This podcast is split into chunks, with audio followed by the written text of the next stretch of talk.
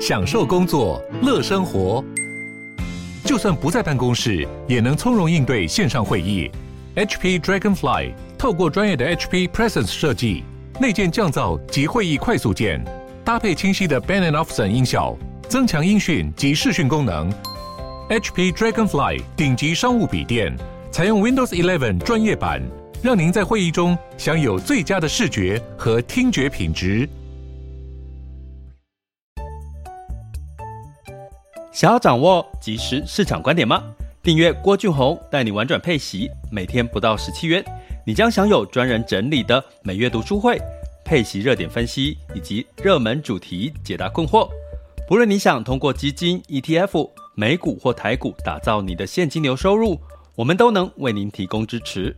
点选资讯栏的订阅链接，了解更多。让我陪你一起投资理财。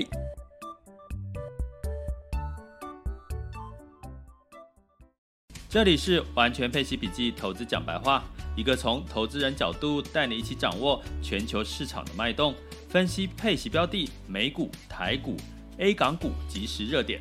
陪伴你不再害怕市场涨跌的风险，一起稳健财富成长。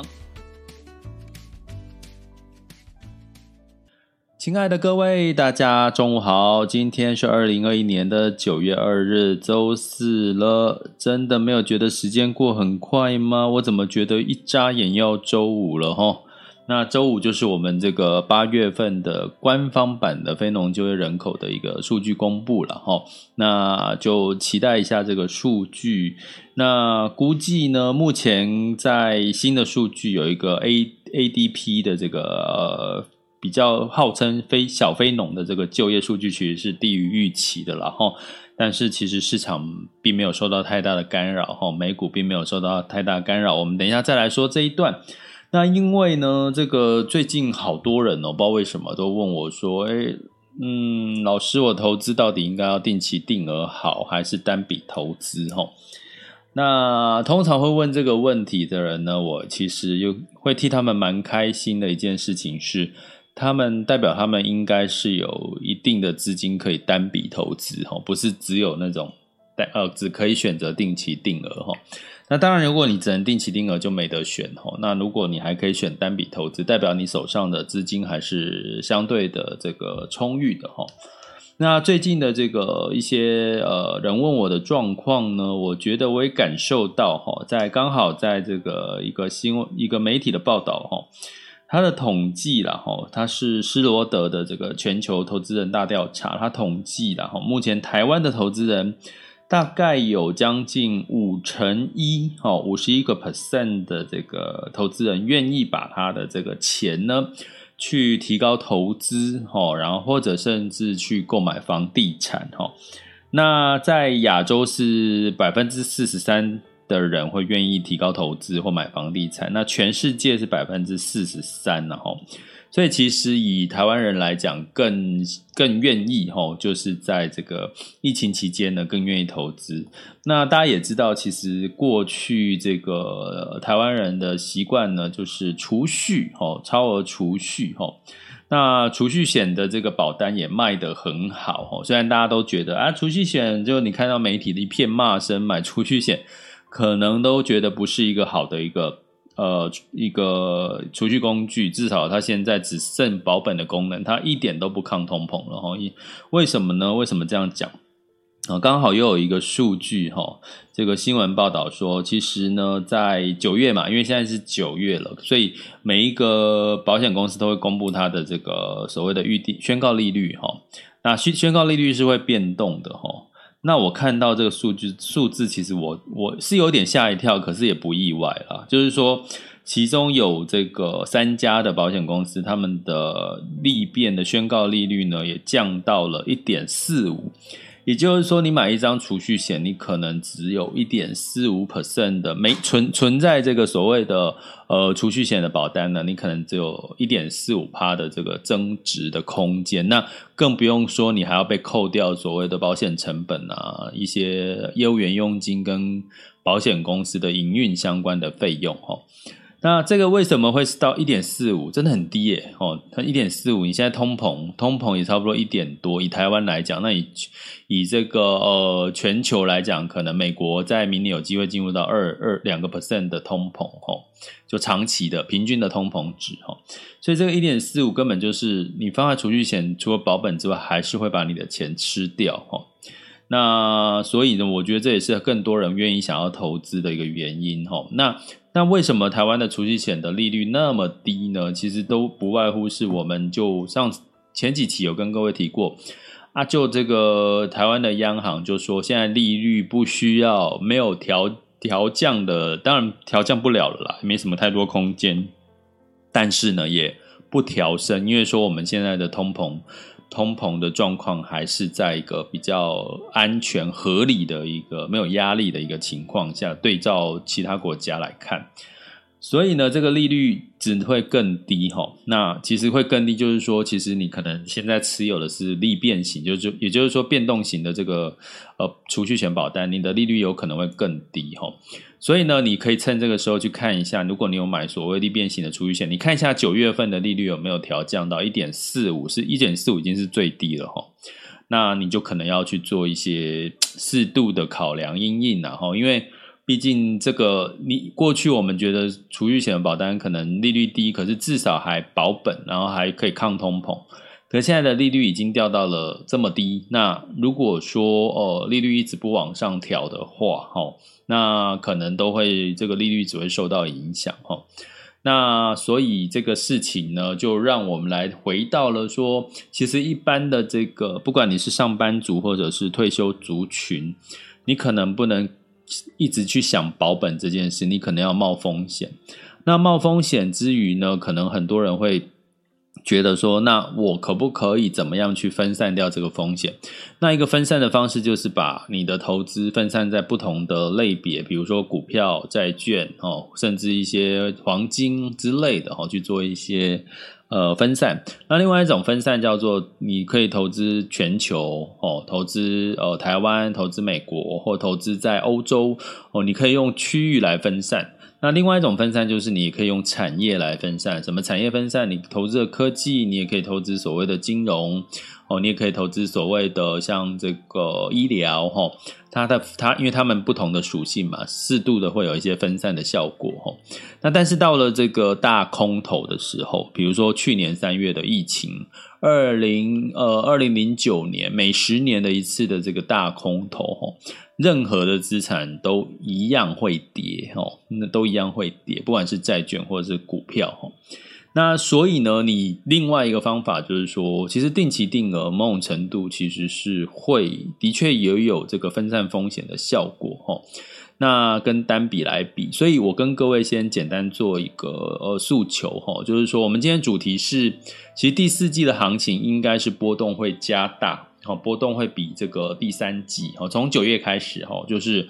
波动会开始加大哈，那加大的过程当中，呃，什么时候开始呢？我觉得接下来应该会是在呃苹果公布公布它的新机之后，应该就比较没有太太多的利多行情了，因为接下来可能就要准备要等着这个，因为苹果公布它的新机大概是九月中嘛，哈。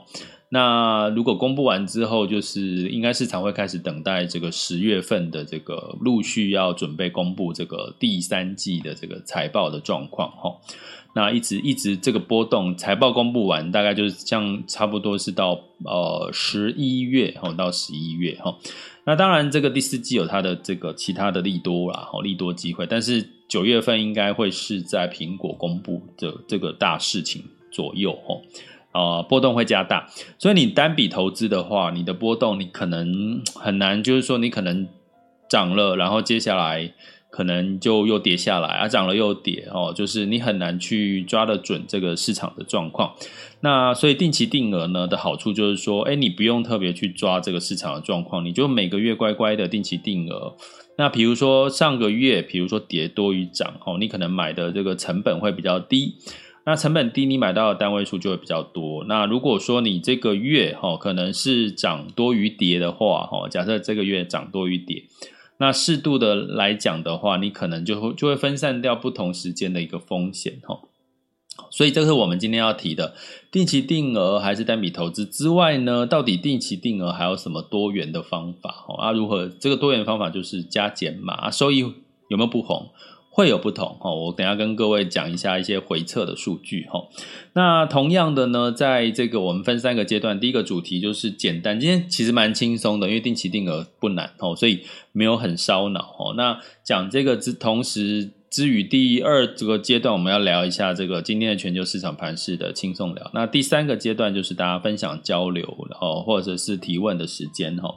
那同样呢，我也要讲一下，在这个所谓的比较呃进阶版的这个所谓的定期定额跟这个投资的一个方法哦，交易的方法，在我的这个有一堂中阶的训练营吼，这个中阶训练营我预计九月底开第二期，因为第二期。就是下一期，就是因为呃，目前就是呃，大概九月底来开，时间差不多，因为刚好你可以去呃准备好第四季怎么布局的一个做法哈。那它是一个直播的训练营哈，它其实很累，其实我累，然后学员也累，因为它大概是六天，然后每天晚上啊、呃，每来每。呃，上两天休息一天，上两天休息一天，一个训练营的概念哦。训练营大家都参加过嘛，就是那种一定要给你烧脑，烧到那种，还有家庭作业哈，就是让你做，就是就是累累，就是有累的感觉哈。但是这个家庭作业的好处是你做完之后是让你同时已经帮你自己整理好自己在可能以现在的时间来看，可能是第四季或者是明年上半年的投资计划了哈。所以这是我们在中阶训练营的一个一个目的跟好处，所以我们预计在九月底，呃，会有新的一期开办哈。那这个是呃，可以详细的内容就可以到我的网校哈，school 点 happy to be rich dot com school 点 happy to be rich dot com s 呃对，school 或者是到我的 podcast 啊，有这个网校连接了哈，哎，我记得有哈。那它这个全名叫十七招哈，十七招就是要教你优化你的投资交易技巧。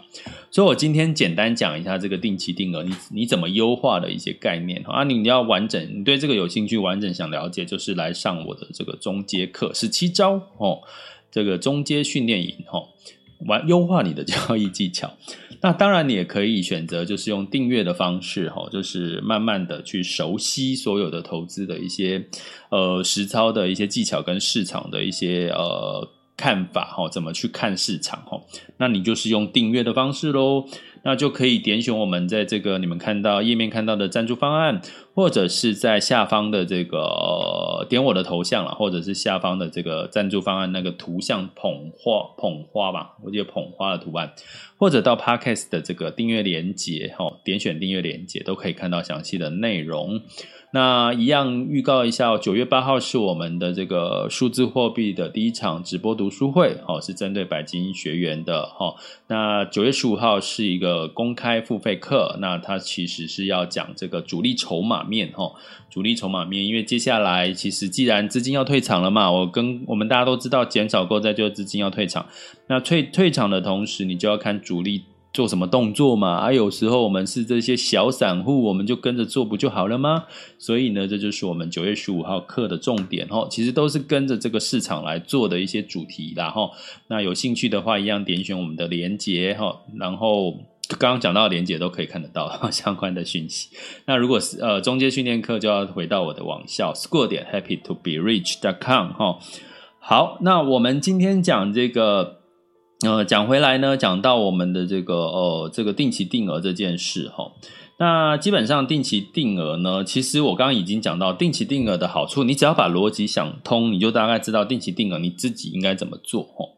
那定期定额呢，基本上呢，呃，你最大的好处就是说，我在每个月哈买，通常我不知道这个月涨还是这个月跌，所以我每个月都固定买的时候，我可能买到低点。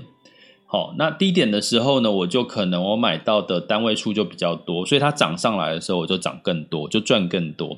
可是呢，你每个月定期定额，你可能也会买到高点哈，因为因为你就是固定扣嘛，所以在呃，比如说今年的三四月。五六月，它可能相对是高点。你台股好了，相对是高点，诶，那你可能就是买到高点齁。那所以这是一般定期定额，可是它的好处是什么？至少你不用省心嘛，齁，你不用花太多的力气。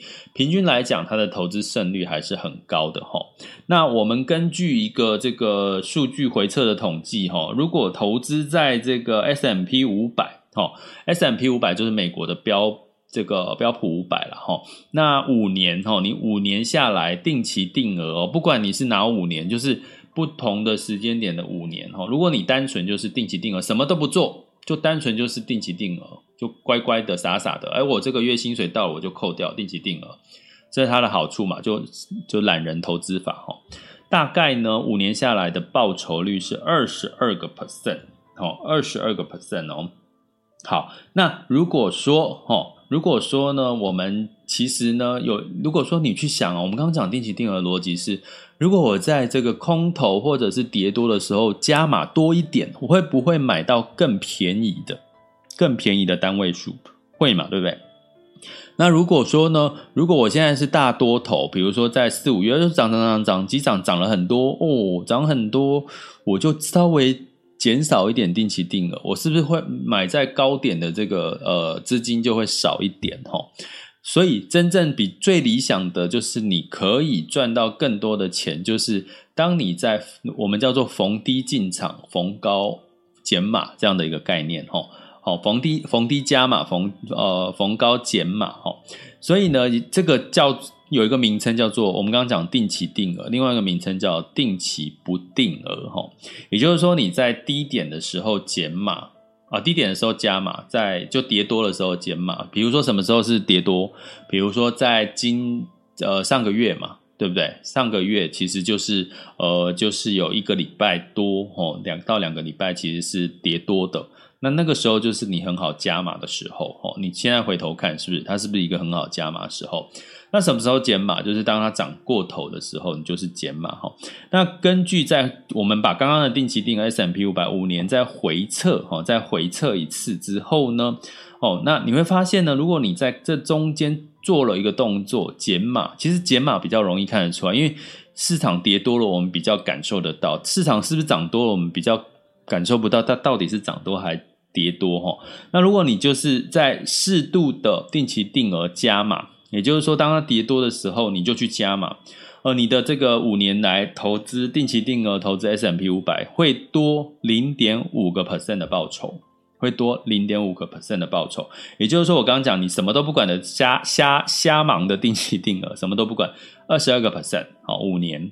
那如果说你是呃定期不定额，也就是说。在它跌多的时候，你就加码这个动作，你会变成是二十二点五 percent 的，多了零点五 percent 的报酬，多吗？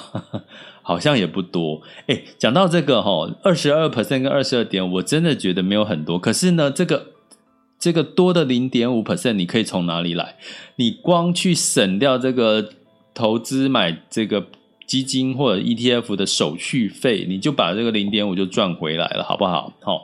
所以基本上呢，你其实哈，在如果你觉得这个零点五哦真的不多，那基本上拜托你，你就至少你买基金不要再花到手续费了，好不好？至少你的手续费可能花个零点一、零点二、零点六都还可以接受哦。可是现在有很多线上平台真的是零手续费，那。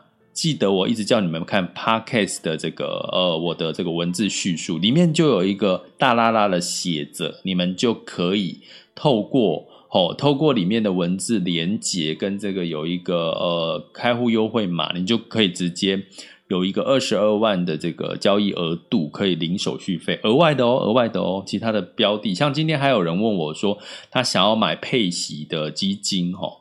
那怎么做？那当然是先第一个优先考量是先省掉你的这个手续费啊，所以这个你可以到这个聚恒买基金，好，目前就是它几乎配息基金都是零手续费，先把这个省下来。其实你光这个 定期定额当跟定期不定额的省掉零多了零点五趴的这个报酬率，好像就没有差别了哈。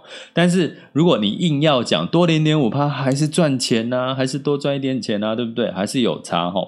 那如果呢，你把加减码这两个事情同时做进去哈，就是说我在呃市场低点的时候跌比较多的时候，我加码买；市场高点我减码买，就是。多了这个加减码的动作，根据这五年 S M P 五百的回测，大概 报酬率会变成二十二点七哦，二十二点七 percent 哦，嗯，二十二点七，好，所以比二十二又多了零点七 percent，大家满意吗？大家觉得，哎，其实你只做了这个加减码。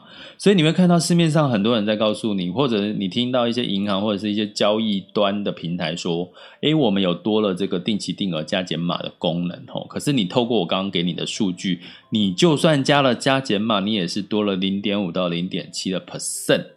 为什么？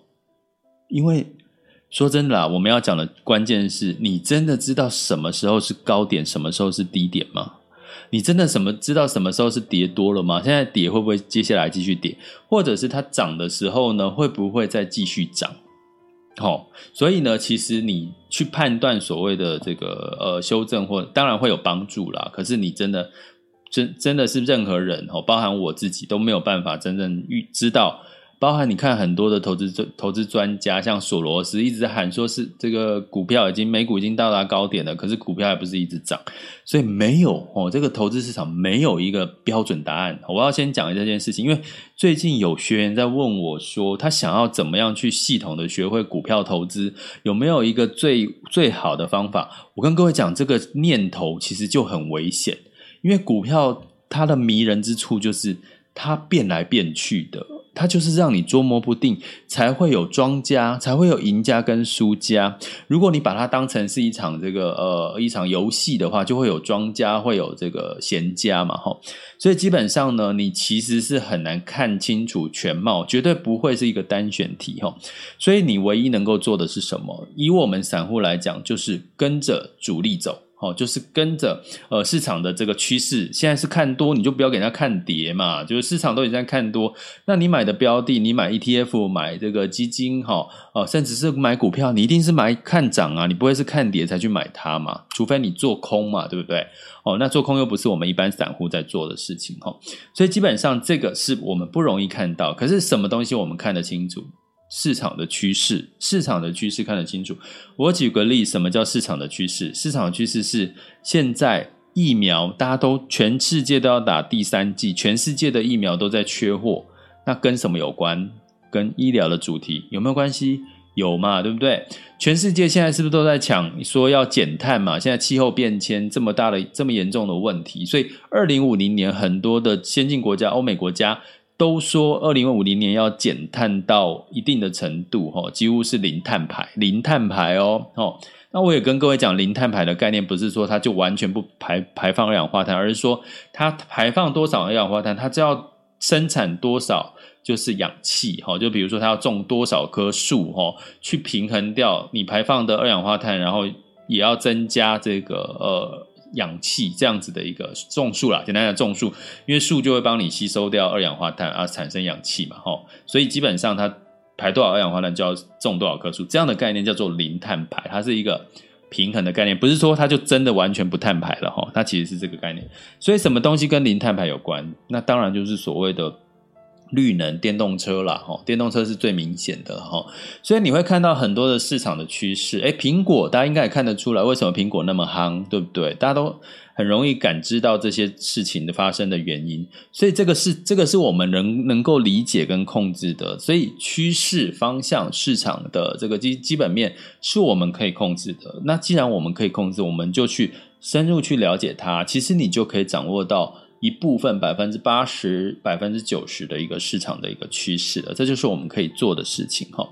那所以定期定额可以帮我们分散。然后呢，我要跟各位讲，其实这个动作，如果你觉得二十二到二二十二点七，其实你不满意，其实坦白讲，有一个关键是跟你的这个呃额度定期不定额或定期定额没关系的哈。其但是不好意思，我要跟各位讲，卖个关子，在我的实际中阶。训练营里面的这个十七招的这个呃这个优化交易技巧里面，我就我会提到，然后拍谁在这边不讲。可是基本上你们一般的就是知道定期定额跟定期不定额哈，所以如果你们要深入的了解所有完整的这个优化的这个提，就是要优化一些动作，你就可以提升你的报酬率了。这个做法就来我们的这个网校来参考一下这个中阶训练营十七招教你优化你的交易技巧哈，也是提高你的投资胜率哈。所以呢，到底适不适合单笔单笔投资还是定期定额？第二个话题我要跟各位分享的是说，那通常你问我这个问题哈，你就是看市场。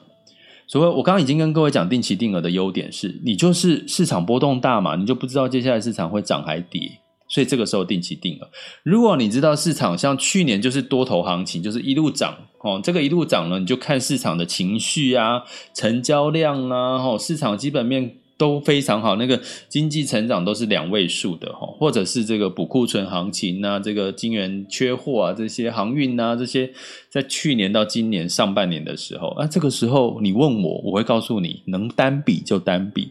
所以其实答案很简单，定期定额就在市场。不明波动不明的情况下，波动加大的时候，你就分批进场或定期定额。当市场很明确就是多头行情，那你当然单笔会比定期定额赚得多啊，对不对？因为你现在加码，它接下来多头行情就一路涨啊，对不对？好，所以很简单的判断，其实还是回归市场。那第四季到底是多头行情还是波动的行情呢？我们其实已经告诉各位答案了。其实第四季肯定是这个呃波动行情，因为第一个。要第四季可能会发生美国缩减购债，资金开始退退水。第二件事情就是所有的基期都垫高了。第四季，今年第四季跟去年的第四季比，其实是已经是呃高基期了。因为去年的第四季大家都知道嘛，涨很多嘛，哦，就是很多的股市都涨很多，或者是业呃很多的公司的业绩，尤其是科技业业绩题材都涨很多，所以跟去年比已经是低基期。你要再有两位数的成长，还有机会。可是到明年的 Q one，诶，那可能又大不同喽，所以才要跟各位讲，为什么要学会下车的技巧。九月十五号下车的技巧很重要哈，因为真的接下来我们最后一次赚、最后赚钱的时间，今年最后赚钱的时间应该应该慢慢的浮现的哈，所以这个我要再次的在 Podcast 里面，然后在我们这个呃，就每一一到五要提醒大家哈，所以加减码收益会不会大不同？会，但是有 其实。其实它有限哈，其实最最简单的第一个优化你收益方法，第一个就是省成本哦，就是不要被扣手续费。第二个，好，或者是你的费用率不要太高，你去挑选哈一些优质基金，费用率不要太高。我跟各位讲，挑三拣四哈，我们上次那个基金，这个基金或 ETF 标的。真的优优劣值差很多了哈，那这个我们在下一期再讲好了。这为什么它优劣会差那么多的原因，我来下一期再告诉大家哈，应该是明天吧哈。那但是加减码收益会大不同，但是单笔还是定期定额。希望听经过今天的这个呃说法，让大家有一个比较清楚的判断哈，尽可能不要再问我这么简单的问题，到底要定期定额还是单笔，因为。它就是一个很简单的逻辑判断，好不好？就是这样子哈。那提供给各位参考。好，接下来进入到我们二零二一年的九月二日的全球市场盘势轻松聊。好的，那在这个轻松聊的今天的主题呢，其实美股呢，因为这个周三是有这个 ADP 的这个就业指数的公布，八月份的就业指数指数公布哈，它是低于市场预期的哈，但是呢，低于市场预期呢，反而哈这个 S M P 五百上涨零点零三，纳斯达克上涨零点三三 percent，怎么解读呢？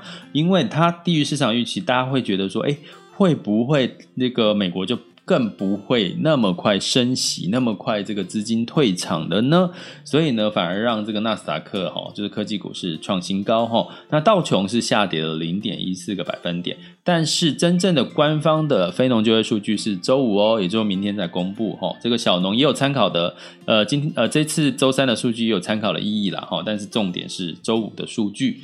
那欧股的部分呢？呃，基本上也是因为这个通膨哈，现在欧欧洲的重点已经开始回到通膨的压力了哈。那这个通膨压力是担忧，但是还没有明确的发生，所以泛欧六百上涨了零点四八，德国下跌零点零七，法国、英国分别上涨了一点一八跟零点四二个百分点哈。所以欧洲表现其实一直也还是都不错。那在雅股的部分呢，普遍哈，这个台股呢，当然是在呃，就是通常是涨涨涨跌跌了哈。那表现的比较好的是应该是半导体的产业，因为现在都在涨价啦，相关的一些题材哈。所以呃，像这个呃，在这个部分呢，在台股的部分，我们大家看今天的数据哈。那台股其实是尾盘是昨天是下跌了零点零九 percent 哈。那上证指数是来到了三千五百六十七点，上涨了零点六五点哈。那刚好越来越接近我们讲的三千六了哈。大家还是可以跟着用学习的角度好不好？用学习的角度来观察一下 A 股的变化哈。那但是它的创业板是下跌了零点八五哈，恒生指数是上涨了。零点五八 percent，那相对来讲，这个上证指呃 A 股沪深两市其实成交量来到万七，其实是非常大的成交量哦。所以这个变化，这个这个这个这个，我我觉得我们真的值得持续观察下去。为什么已经连续好几好几天的这个成交量放大了哈？那其实值得我们持续的关注一下哈。那这个香港。香港股市反而是流出多于流入吼，尤其是外资的部分。所以呢，其实最近的亚洲股市可能就你会觉得，诶，好像有点看不太清楚这些盘势吼，这也正常吼，代表，所以这就是为什么波动会加大的一个原因吼。好，那我们来看一下目前亚洲的最新数据。好，通常在这个时候呢，我都必须。点选更新一下这个页面哦，才可以跑出最新的数据。那目前的时间已经是十二点三十分了。阿林假爸呗，还是边吃个便当呢？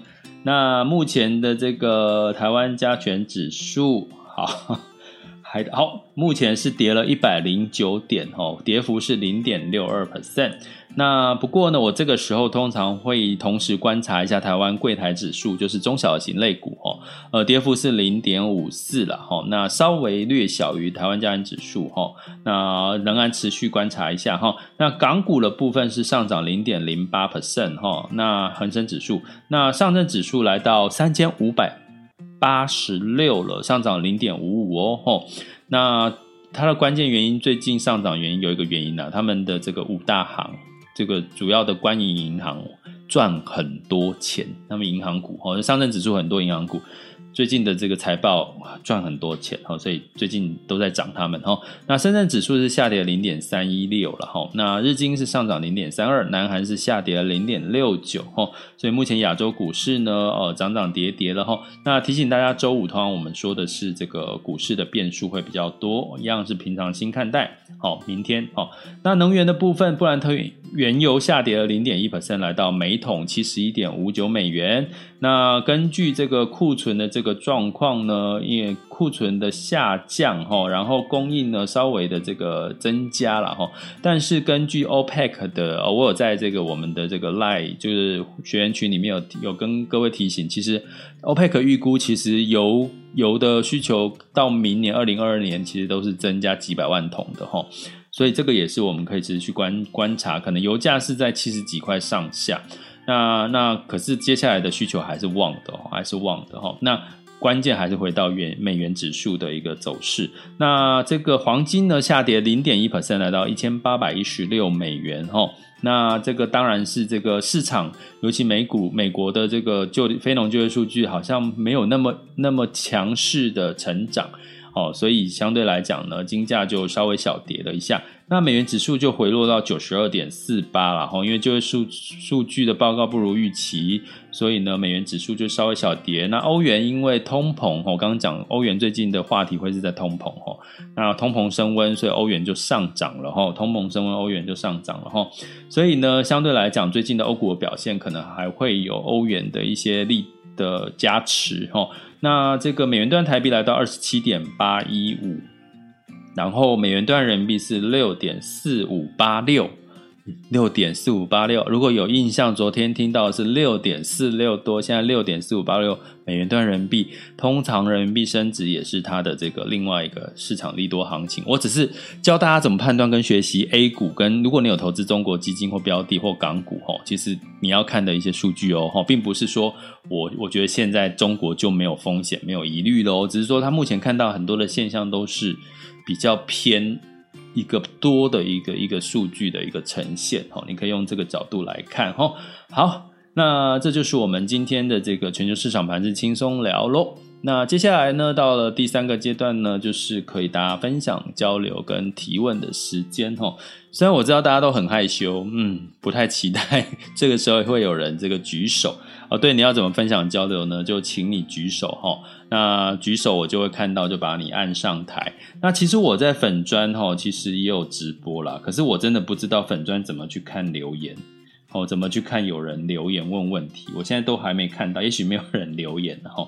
好，那这呃，当然在同时，在你们可以举手分享交流直播的呃直播问问题的同时，我要跟各位一样分享一下。其实，在第四季接下来真的呃一直苦口婆心的提醒大家，就是要适度的呃慢慢的，就比如说你不要满手几个策略了哈。第一个不要满手股票，呃部分持有现金，可以等待下。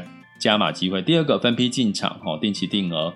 第三个呢，就是说你可能要做适度的做一些停利的一个动作。最近市场有些台股标的啦，或者是美股都已经陆续的往上涨，包含像科技、包含消费、包含台股的一些中小型的一些标的，哈。那你慢慢的呢，现在。慢慢就要找到一些可能你适度的做停利的一个动作。那停利其实某种程度也是下车。那如果你是核心是配息标的，有股票持股比较多，那你就稍微放心，因为它每个月都已经在帮你做一个停利的动作，就是下车的动作了哈。所以呢，大概这几个方向呢，你大概有掌握住的话，然后配置呢开始慢慢的去调整哈。